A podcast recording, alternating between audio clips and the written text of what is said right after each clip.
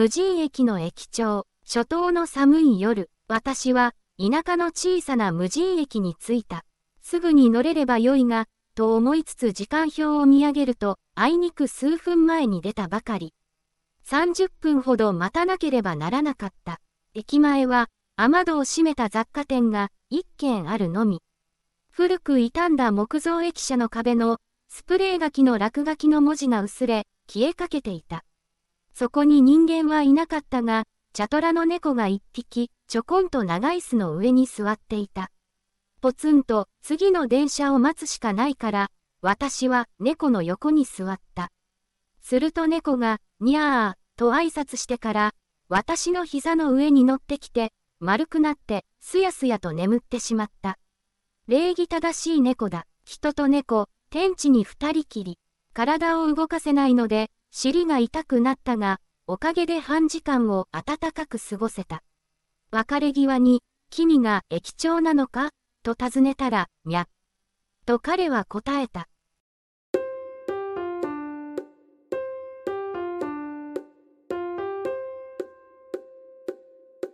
知的な経験。その朝、孝太郎の部屋にに新聞が届いていなかった。その次の日も届かなかった。新聞受けは、空のままだった。もともと、山と積んだ、景品と共にやってきた拡張員に勧められて契約しただけで、読むつもりがあまりなかった孝太郎は、そのまま放っておいた。だが一週間二週間と未配達が続いて、彼は心配になった。どうせ見ないのだから、新聞が来ないなら来ないで、処分の手間が省けるくらいだが、受けていない代金を支払うのも尺だ。それで日曜日に販売店に出かけた。徒歩5分の近所なので電話より行くのが早い。孝太郎が持参した契約書を見た店主は奥へ消えた。数分の後、この契約書は確かに当店の用紙ですが、すまないがお客さんと契約した記録が当店にはありません。何かの間違いではありませんか？と答えた。契約していないので配達しなかった。故にお代を請求することもありません。ということなのだった。驚いた彼は、詐欺にあったのかな、と思った。だが、詐欺にしては変である。彼は訪問拡張員に1円も払っていない。それどころかたくさんの景品をもらったのだ。住所氏名の情報は提供したが、そんなのは外の郵便箱にも書いてある。何も取らない詐欺というのはないだろう。その頃から孝太郎の日々に変調が生じた。彼がコンピューターに向かう。慣れたサイトにログインしようとすると、どうしてもできない。何度繰り返しても、ID またはパスワードが違います。一つ二つのサイトでない。あらゆるサイトが ID またはパスワードが違います。お客様の安全のためにログインはできません、と言い始めた。街の顔見知りの店で買い物をすると、クレジットカードが使えなくなった。ID 信憑性に重大な義句がある、とマシンが警告を発するのだ。お客様の安全を守るために、とコンピューターが主張する。店員は、顔なじみ客相手なので、おかしいですね。と慌てた。孝太郎が行く店のどこでも現金以外で買い物ができなくなった。そうしてある冬の朝、コンピューターが出勤した彼を入館拒否した。彼が勤務する会社は、職員通用口の設備で生体認証をする規則である。コンピューターは ID が合いません。ID またはパスコードが違います。と主張し、3回の認証ミスの後に、規定回数を超えたため、あなたは入場資格を失いました。お客様の安全のため、確認の取れない方がここから先に入ることはできません。そしてついには、あなたは田中幸太郎ではありません。と彼に宣告した。車内に入ることができなくなった彼は、お客様の安全のためにやがて職を失った。彼の生活のあらゆる場面で、いつの間にか彼は自分が田中幸太郎であると立証する義務を課せられたのだ。そういう暮らしに変わっていたのだった。以前から仲良しの近所の家のポチだけは、彼を確認の取れないものと誤認して、歯をむき出して吠えたりしなかった。いつも、振り切れそうなほど尻尾を激しく振って、孝太郎を歓迎したのだった。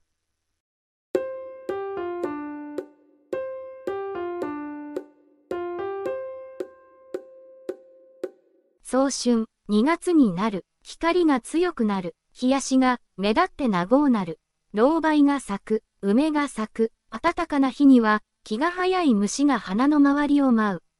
番頭の季節だが、人々はそれを早春、という。風が冷たいが、花咲く3月を前に心躍る時節だ。それは旅立ち前の紅葉と似ている。しばしば旅する最中より旅先でどんな楽しいことがあるだろうと無双する旅行前の方が楽しいものだ。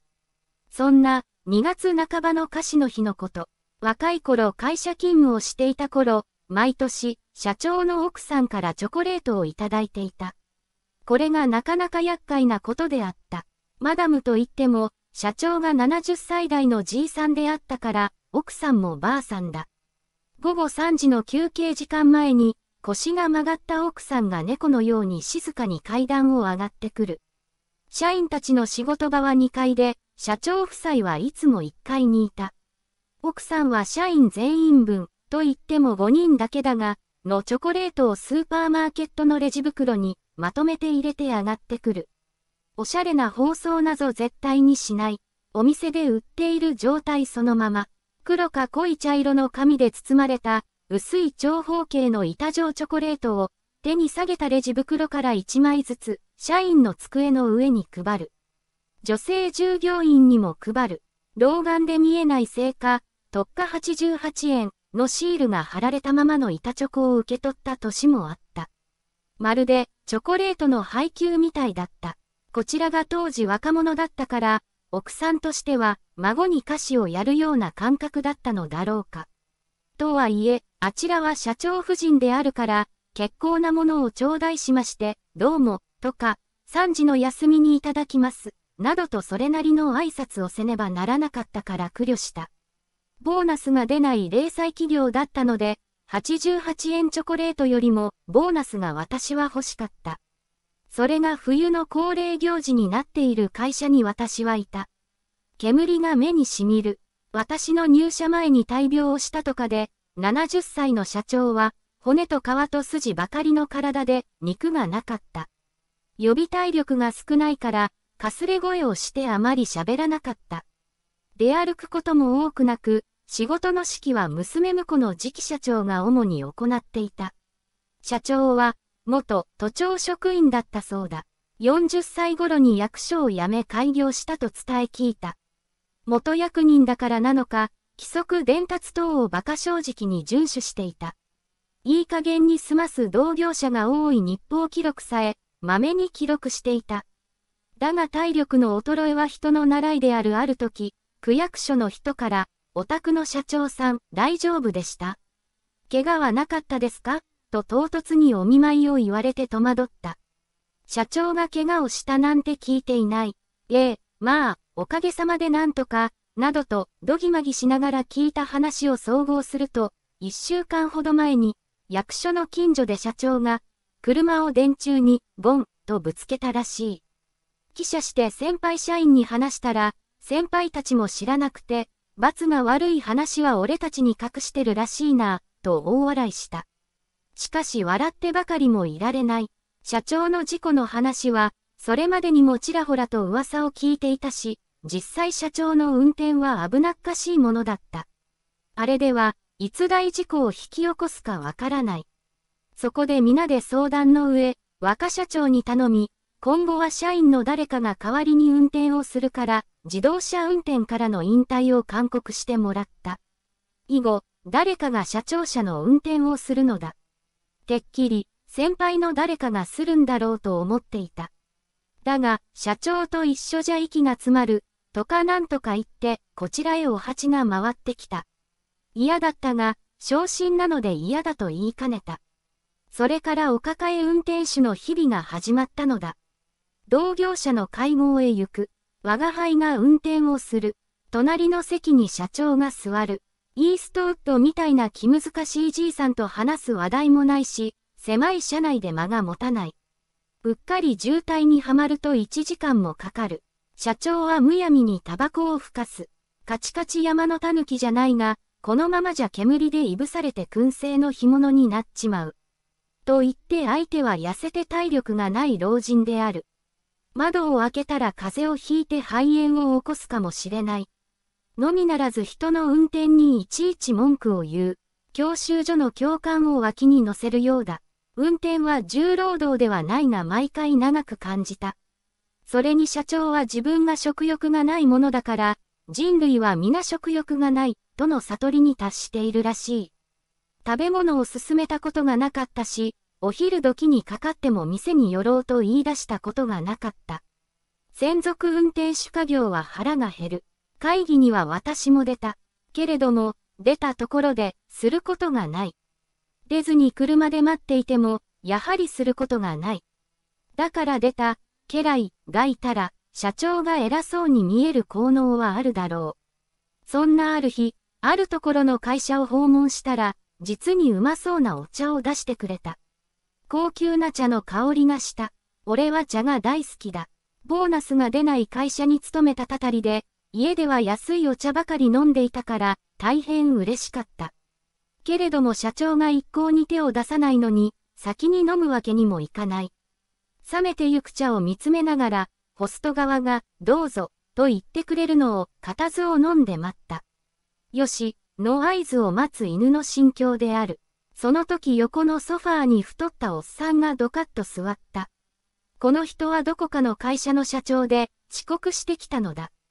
そうして、彼の目の前にある俺の茶をムンズと掴んで、遠慮なく飲んでしまった。狙っていた俺の茶を飲まれちまった。音声に出せんから、俺は胸の内で、ああ、と叫んだ。茶の恨みは20年した今も忘れない。ある宴、元役所勤務が、四角四面な融通の利かない、歩く几帳面、ばかりでない事実を広報するような人を私は知っていた。ゆうさんと言って、くしくも社長の元同僚だった。社長に話したら、ゆうくんか、知っているよ、と言っていた。体型が社長と正反対で、横のサイズが縦より長いほど肥満で、いつもぜいぜいと息が漏れる人であった。U さんとは通信制大学の政治学講義で同級生だった。同級生中で飛び抜けて目立つ人だった。元来通信教育の大学のスクーリング授業というのは活発で、学生の発言が多いものだが、U さんのは平均的学生をはるかに凌駕していた。先生が何か不特定の誰かに問いかければ必ず U さんが答えた。講師が問いかけない時も U さんが手を挙げて発言した。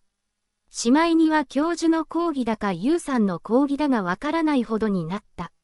その内容たるや、原子爆弾を一つ落とされたら、10発撃ち返せ、といった類のもので、休憩時間には他の学生と苦笑し合ったものだ。とにかく、他人が一言口を聞いたら、その10倍も喋る人だった。稀にユウさんが変に静かなので不審に思って振り返ると、気持ち良さそうに寝ていた。ユウさんは学年が私より2年くらい上で、その時すでに卒業と大学院進学が決まっていた。70歳にして進学、と新聞記事になった。ある日、講義後の教室に残っていたら、ユウさんが、ご馳走してやるから来い、と言った。学校の近所の味噌田楽の店へ行った。国道を渡るとき、二人だけじゃ寂しな、とゆうさんが一人ごちた。夕やいなや、偶然そこを自転車で通りかかった男子高校生を呼び止めて、ご馳走を食わせてやると言い、仲間に入れてしまった。その生徒は何が何だかわからず、目をパチクリさせていたがともかくついてきた。そんなおかしな一行が入った田楽屋はちょうど、こんにゃく食べ放題というのをやっていて、ゆうさんがこれがいいと一人で決め、注文してしまった。いくら食べ放題と言ってもこんにゃくなんてものはそう大量に食べられるものではない。辛抱して十串くらい食べたがいい加減嫌になってしまった。腹に溜まったこんにゃくが揺れて、ぽちゃぽちゃ言った。ゆうさんは私たちの2倍くらい食べて、若いのにたったそれしか食えねえのか、ガハハと交渉しつつ、私の背中を力強く叩いたから、口からこんにゃくが飛び出しそうだった。なんだかわからない状態でこんにゃくを食わされた高校生は、わからないまま礼を言って自転車に乗って走り去った。私もよくわからないまま駅に向かって歩いた。ごちそうを食わすと言ったから、うなぎでも食べさせるのかと思った。こんにゃく100%の宴とは思わなかった。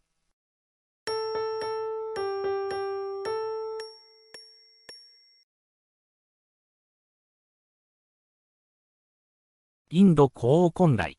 大阪の宿屋でその男と知り合った。インドムンバイ出身で私より一回りくらい年上。当時40歳代くらいだっただろう。羨ましいほど顔立ちがいい男で、映画俳優になれるよと褒めたら、本人もまんざらでもなさそうだった。ただし性格はチャランポラン。彼を知る別の人の話によると、インド料理レストランを経営するお兄さんの居候をしているのだが、ちっとも真面目に働かないため、時々、喧嘩して追い出される。そんな時は、女友達のアパートに行くのだが、そこでも肘鉄を食って追い出された時に、その宿屋にしばらく宿泊してゆくのだそうである。日本語が達者で明るい性格であり、会った最初の晩は、日本の歌などを一緒に歌って盛り上がった。その夜、彼は財布から、インドにいる娘さんの写真とインドの紙幣を出して見せてくれた。7歳くらいな可愛らしい少女の写真だった。名前を嬉しそうに私に教えて。英語でグッドスメルという意味ね。と言った。そこで私がすかさず。じゃあ日本語で言えば、かおりちゃんだ。と言ったら大変嬉しそうな顔をした。ところがその後に、娘は今は19歳で、現在の顔を知らないのだというので、思わず唖然としてしまった。国に帰っていないの？と聞いたら、うん、という。10年も家族をほったらかしとは、ひどい父親だ。もしかすると奥さんに追い出されたのかもしれぬ。それから彼はインド紙幣を誇らしげに見せた。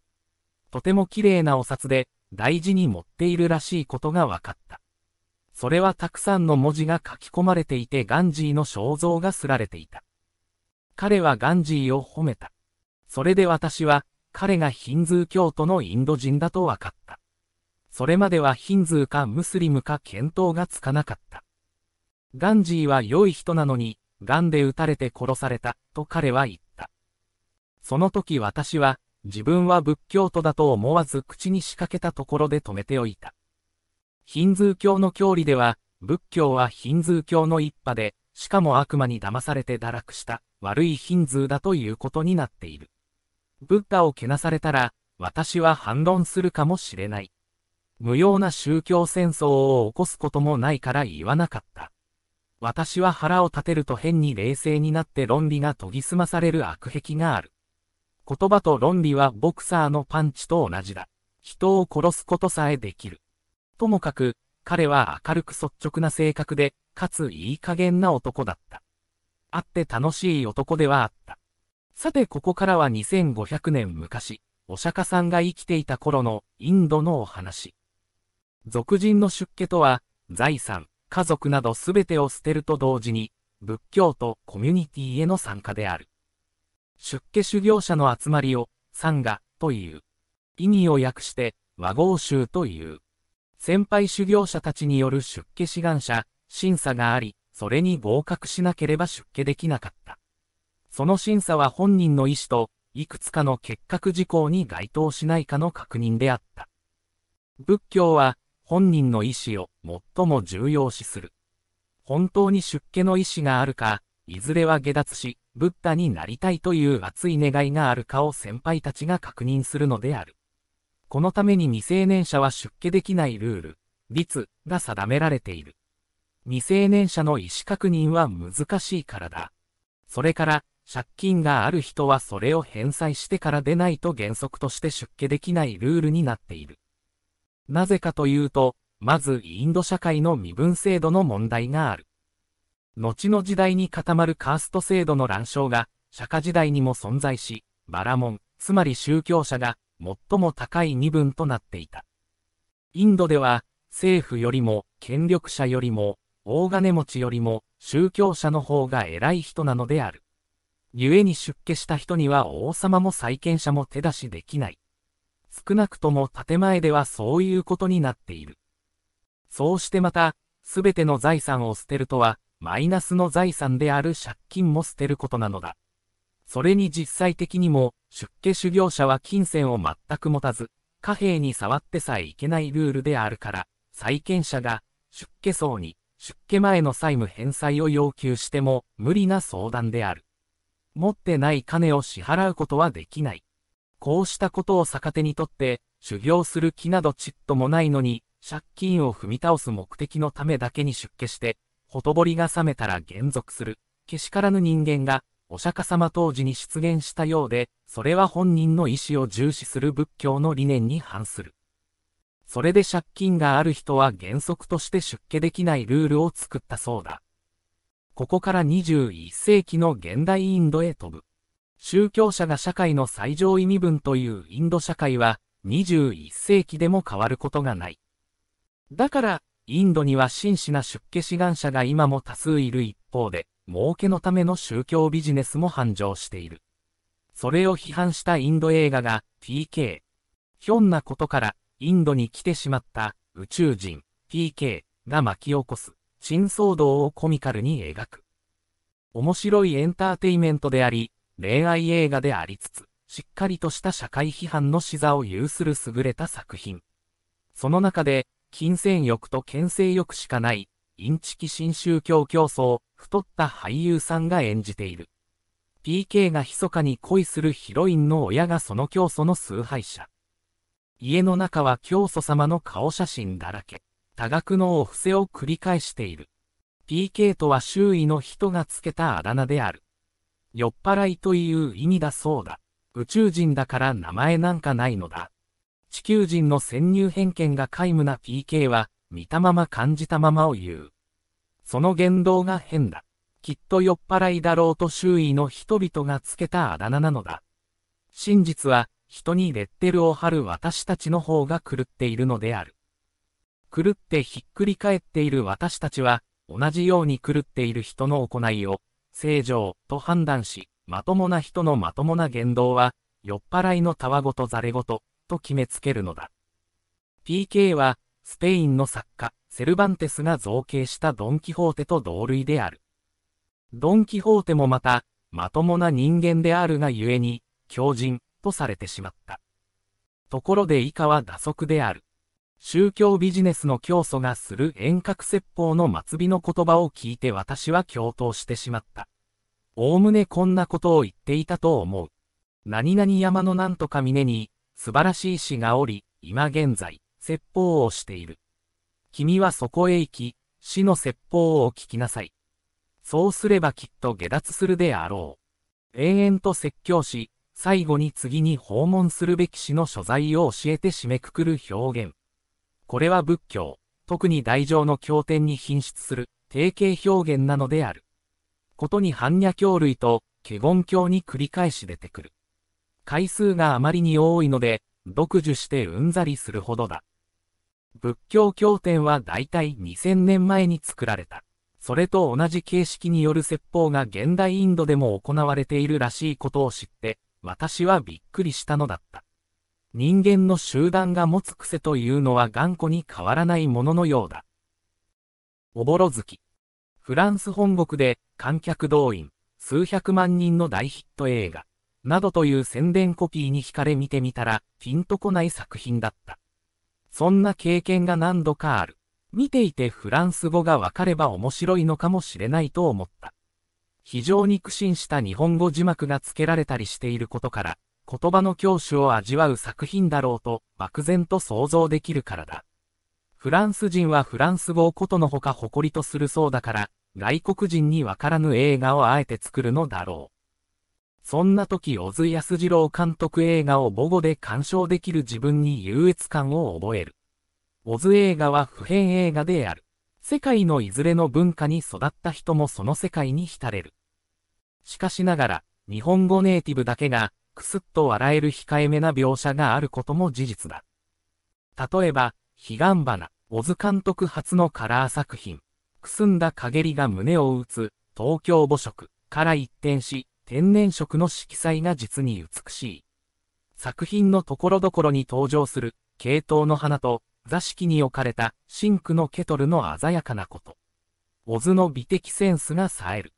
その、彼岸花、中の、ほんの数十秒の短いシーン。京都の旅館の女将が、主人公夫婦の家を休日に訪問する。明るく人がいいのだが、他人の迷惑または困惑等を全く気にしない、できない性格の女将。世の中に時々実在する性格だ。持参した土産を家政婦さんを通して渡すとき。あんたへと違いを据え。などと言わなくていいことを言う。悪気は全然ないのだが。彼女の話はいつもものすごく長い。そこで、話し始めにトイレに立つ。すると廊下にほうきが上下逆さに立てかけられている。ほうきの前を、つつつ、と通り過ぎかけた女将が、廊下を戻り、ほうきを正しい向きに変えて再びトイレに行く。このシーンにセリフはない。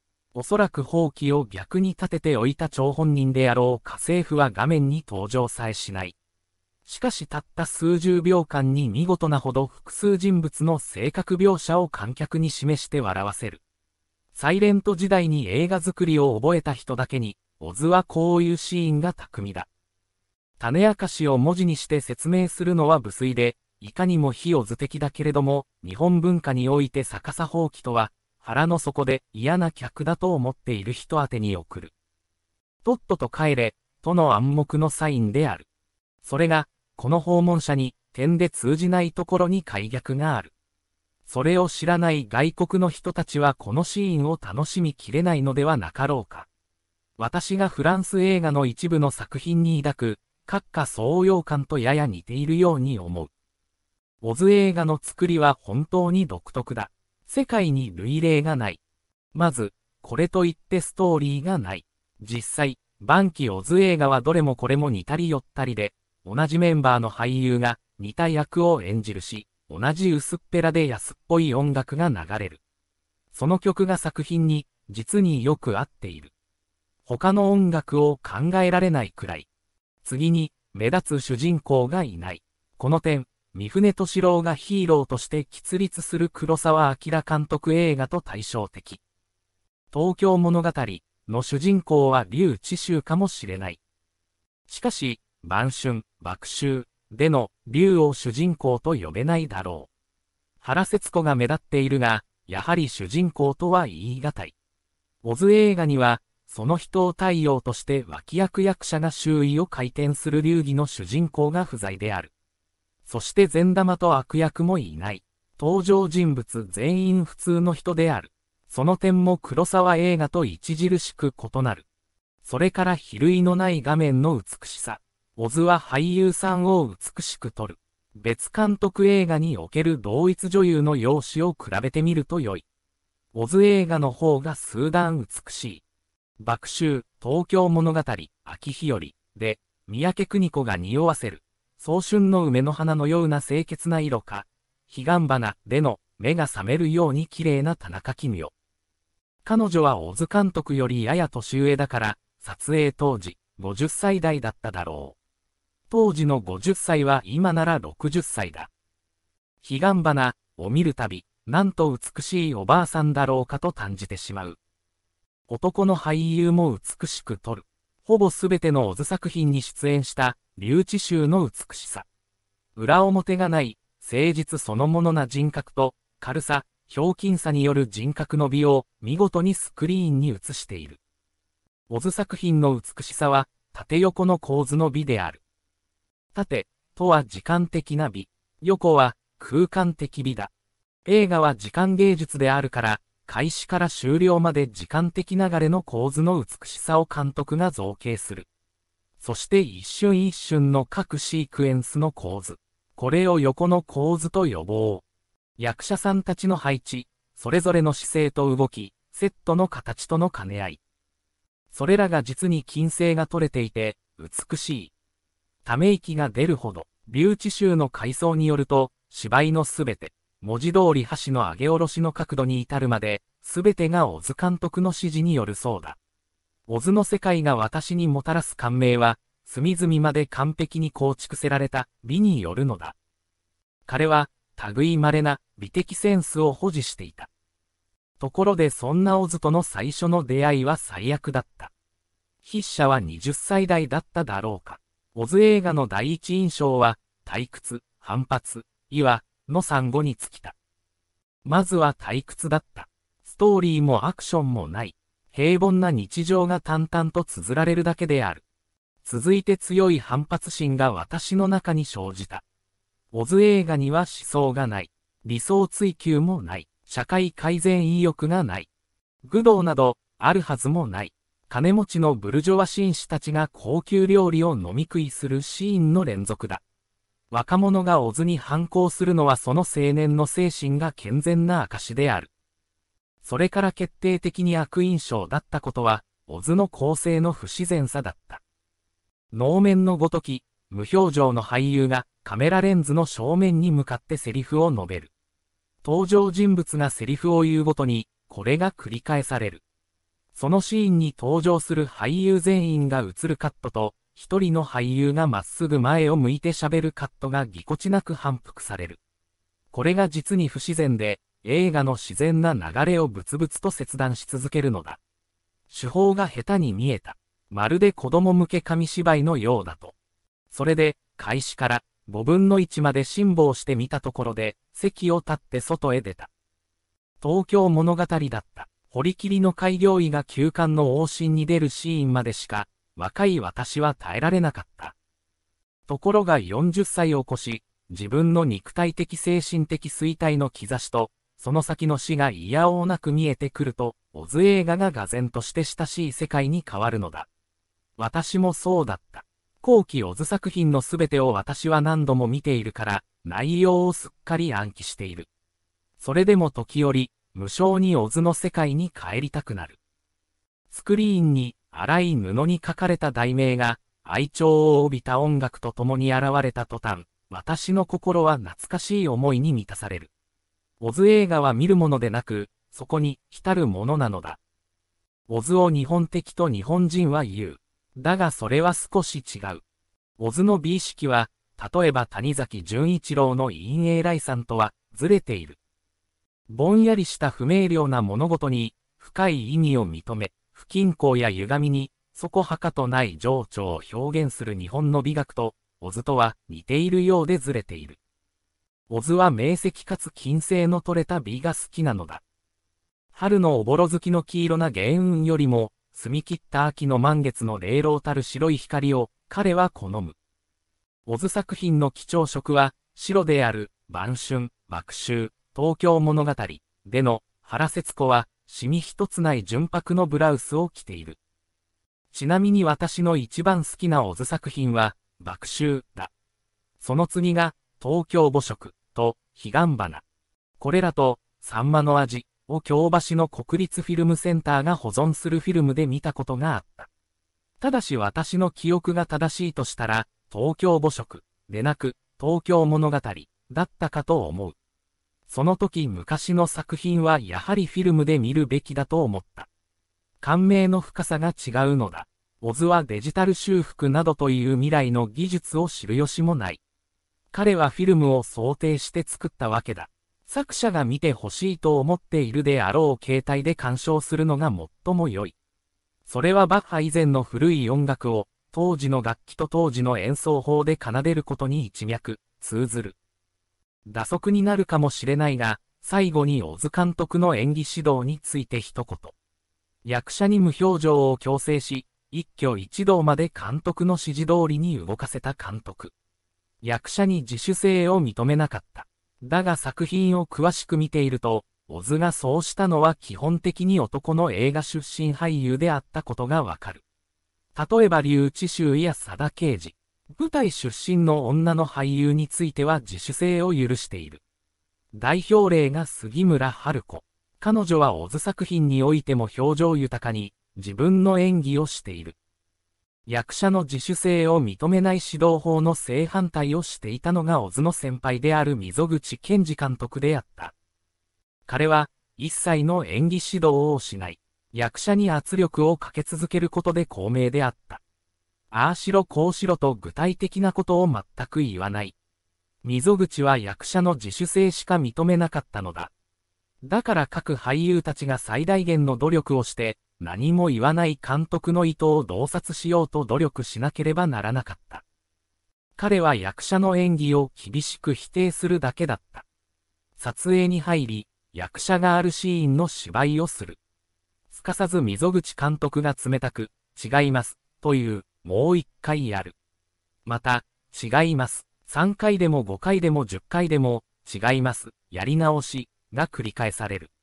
役者はいじめられているようなものだ。具体的な指示をしてくれと懇願しても溝口は、あなたはプロの役者でしょう。給料を取っているでしょう。できるはずです。というだけ。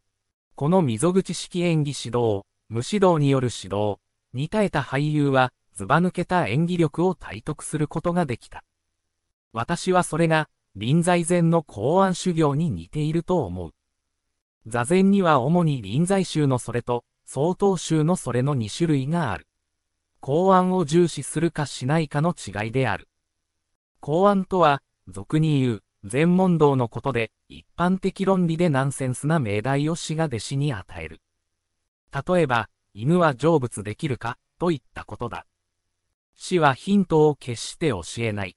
弟子は座禅をしつつ、サムをしつつ、その答えを考える。そうして一日一回死の前に進み出て自分なりの答えを述べるのだが、ダメだと跳ねつけられるだけである。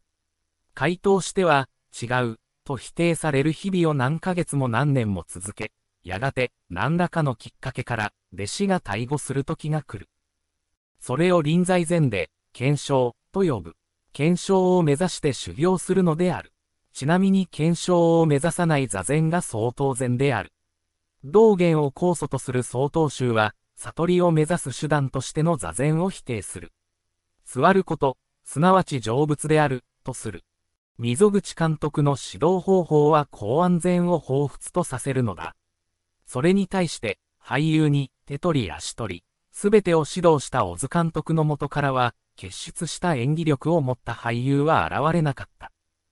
留置衆にしろ、原節子にしろ、芝居能力の高さで褒められる存在ではなかった。節子とカティ。スオミの映画監督、秋カウリスマキをご存知だろうか。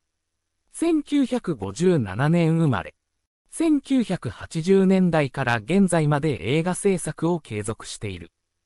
彼は、小津安二郎映画に私縮している。どれほど小津の世界を愛しているかを、彼が拙い日本語で、とつとつと語ったビデオをどこかで見た。小津好きのあまり日本語を覚えたようだ。カウリス巻作品における、小津の影響は明白である。無表情、極端に短いセリフ、どこかぎこちない流れ。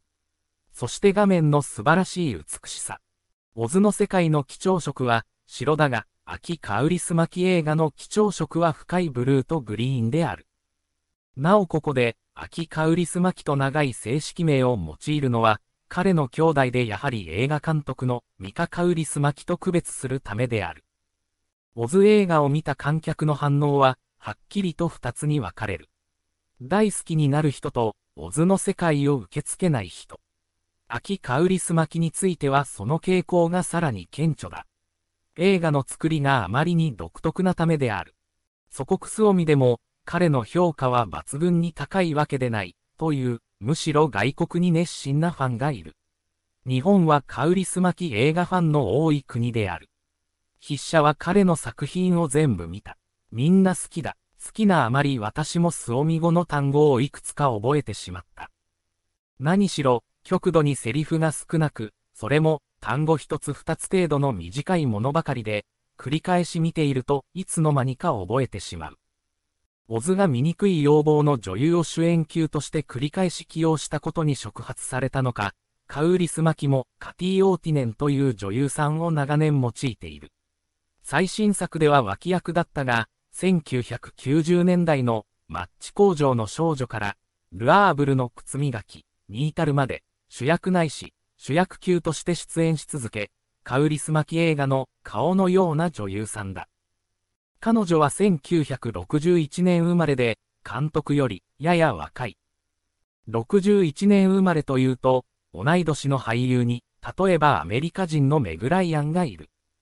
ハリウッドのラブコメディ映画で一世を風靡したメグを太陽に例えると、カティは夜空の凡庸な三等星だ。明るくも暗くもなく、夜空にたくさん浮かび、特に注目する人もいない平凡な星のようだ。そんなところがカウリスマキ監督の好むところなのだろう。彼女が20歳代の頃、主演したカウリスマキ作品がマッチ工場の少女。この作品はドストエフスキーの小説、罪と罰の本案で秋の初期の傑作だ。この前に、罪と罰そのものの映画化を彼はしたが、これはやたらに長ったらしく、説明帳な演出で退屈な出来だった。私は途中で寝てしまった。本人も失敗作と自覚したのだろう。続く、マッチ工場の少女は、引き締まった見事な傑作となった。この作品で、カティは工場で働く、貧しくあまり恵まれていない娘を演じる。若いのに人生に疲れている。笑うこともない。同時期のメグライアンは20歳代後半から30歳代に入ってもラブコメディ映画のヒロインとして好機を放っていた。同い年なのに何という違いだろう。オズに傾倒しその美質を吸収したカウリスマキだが、そんなところから相違点もあるのだ。それは、弱い者、社会の最低の底で虐げられている存在との限りなき同比である。自分は彼らなのだとする限りなき同時である。そこから必然的に生ずる社会へのプロテストである。それは知恵である。それを高い調子でスピーチしたりしないことはおずと似てはいる。彼は解逆と登場人物たちの愛観の中からそっとメッセージを発するのである。オズ映画には思想がないと言われる。私もそう思う。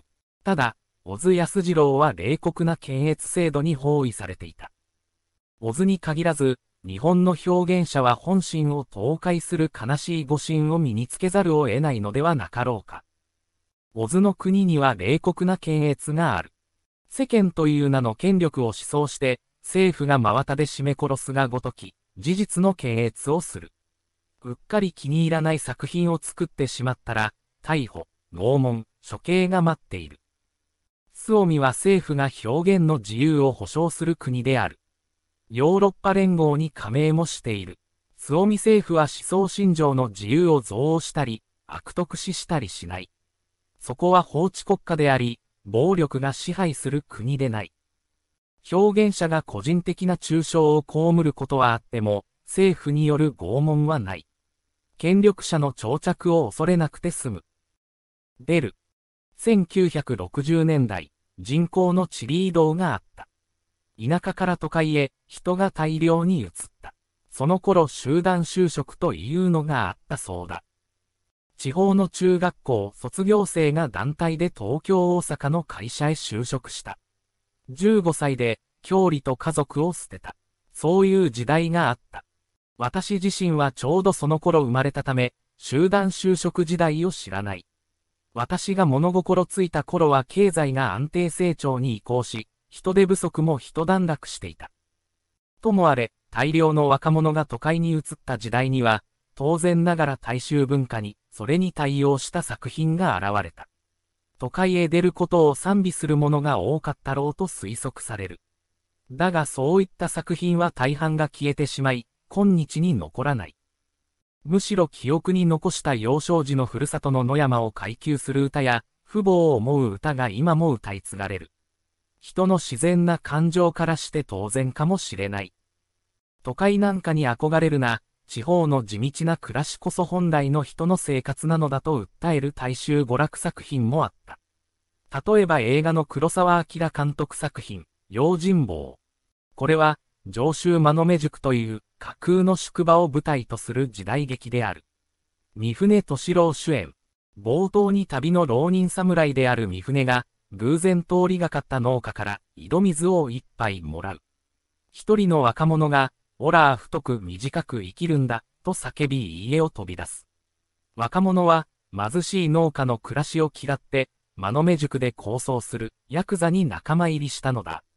この映画では、間の目塾がちっぽけな東京の役目をしている。いろいろあって、ラストで、その若者が水がゆすすって暮らしても、殺されるよりは農家の暮らしの方がいいだろう。と三船に説教されて、両親の元へ帰る。この映画はあからさまな表現でないものの、当時の都会への人口移動を批判していると見ることができる。同じ時期に木下圭介監督作品映画、笛吹川が制作された。高峰秀子主演、甲州の武田家の話で、舞台は当然ながら戦国時代。戦戦の時代、武田信玄の栄光時代の映画であるのに、合戦シーンが全くない。すべて貧しい農民の視点で語られる。この作品においても、貧しさから抜け出そうと、足軽方向に志願する。村の若者が次々に現れるが、それで貧しさから抜け出たものはなく、より悲惨な境遇に落ちてしまう。この作品も間接的に、田舎から都会への移動、つまり豊かさの夢を求める移動を暗に批判する。そう見ることができる。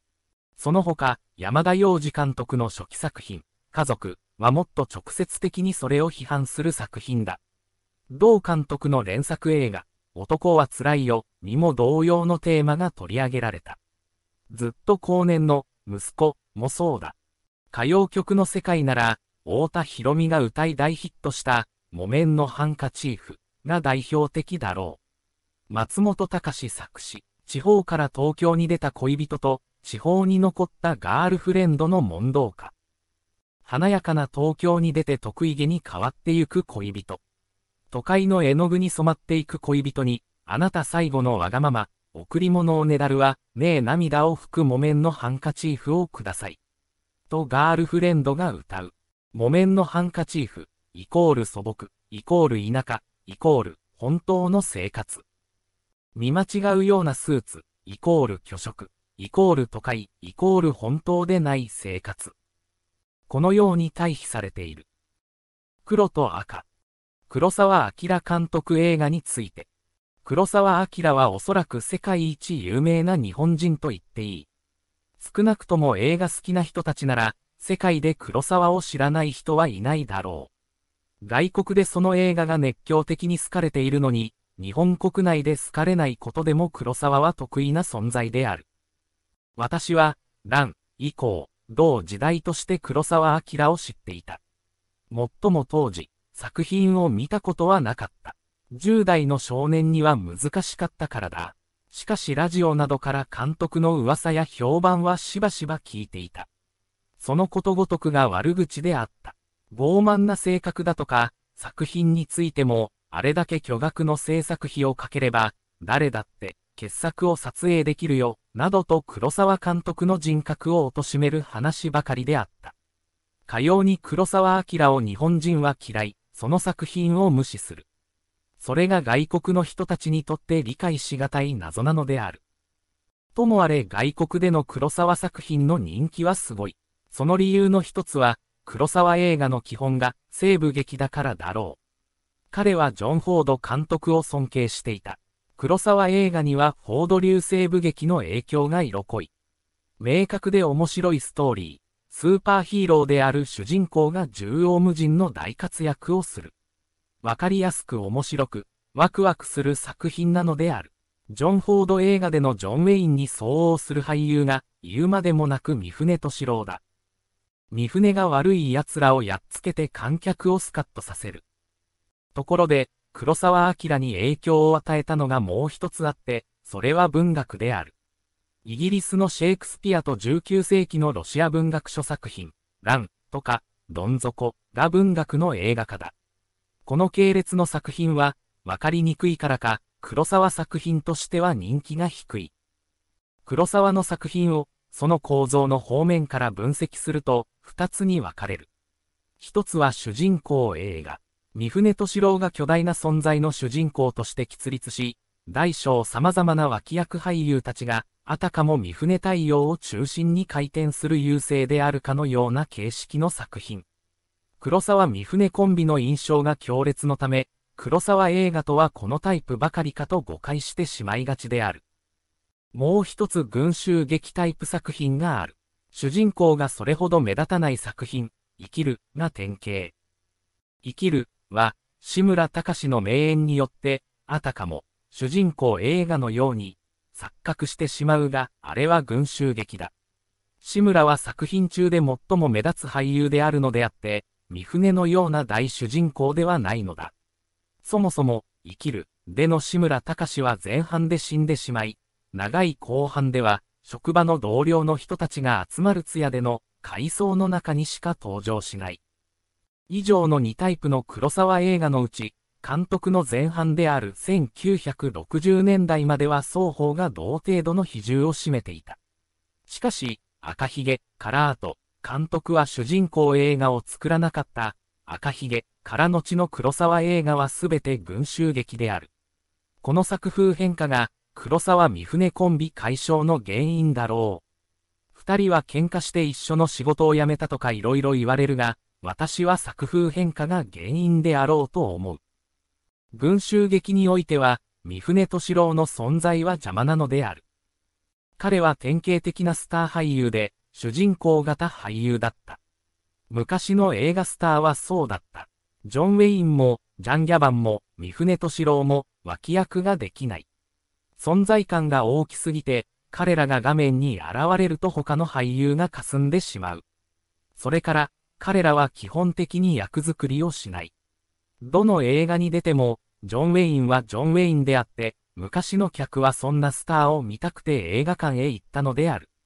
三船もこうした古いタイプの主人公俳優だった。だから黒沢監督は、生きる、を撮るとき三船を外したのである。赤ひげは黒沢映画における最後の三船敏郎出演作品だった。三船の存在が重厚にして巨大だ。だから僕らはなんとなくあれを主人公を映画として見てしまう。だけれども、よくよく見てみると、三船が画面に登場しないシーンがかなり長いのだ。登場する時でも、若い医者である加山雄三の目を通して、監督は三船を撮る、赤ひげ、以前の三船主人公作品ではなかった手法である。ここから、赤ひげが群衆劇であることがわかる。生きる、と同じように、赤ひげ、でも回想シーンでのみ登場する人物がいる。自作、ドデスカデン、ではこの特徴がもっと先鋭的になる。この作品は黒沢初めてのカラー作品。ここでは主人公と呼べる人など全くいない。完全な群衆劇である。三船敏郎の出る幕がないタイプの作品だ。黒沢はこの後、デルス・ウザーラ、影武者を作った。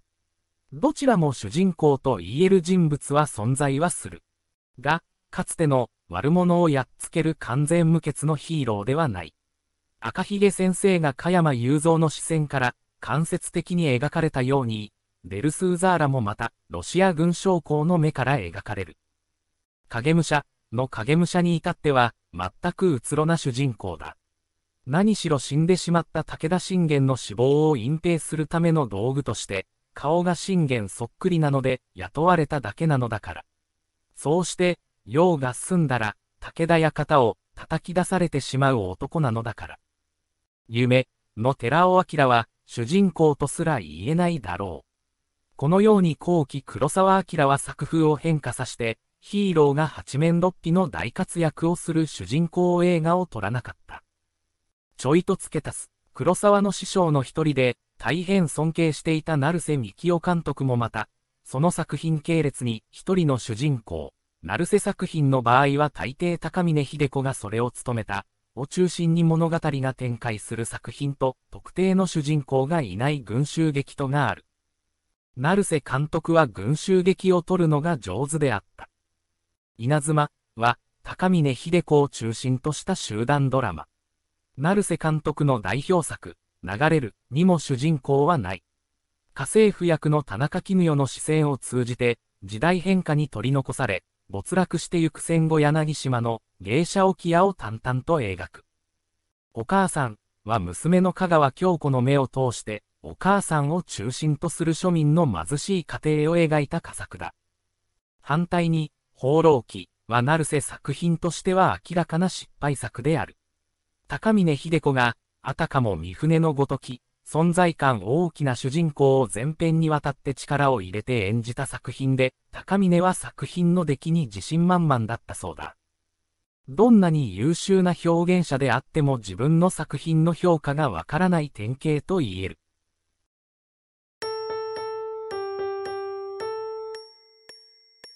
心はペパーミント、イタリア映画、ニューシネマパラダイス。主人公の小さな少年、トト、映画館、天国座の椅子から、小さな体をよじり振り向いて、背後の高いところ、獅子の口が吐き出す神秘的な青白い光に見とれる。少年の多感な心に、技術の不思議さが映じることがおそらく誰にでもあることと思う。トと少年にとってそれは、大きなスクリーンに、老若男女の喜怒哀楽を映し出す、青白い光だった。そして、映写室でそれを投射させる、アルフレード、おじさんだった。アルフレードは戦争に行って帰らない、父に似ていた。私の少年時代は、大手映画会社が続々と経営に行き詰まるほどの急激な映画隊長と重なって、映画館に入った記憶さえ、あまりなく、トトのような映画への教習を私は持たない。私にとってのそれは、レコード版と針である。くるくる回る大きな黒い板に、音が増されていることさえ、不可思議であった。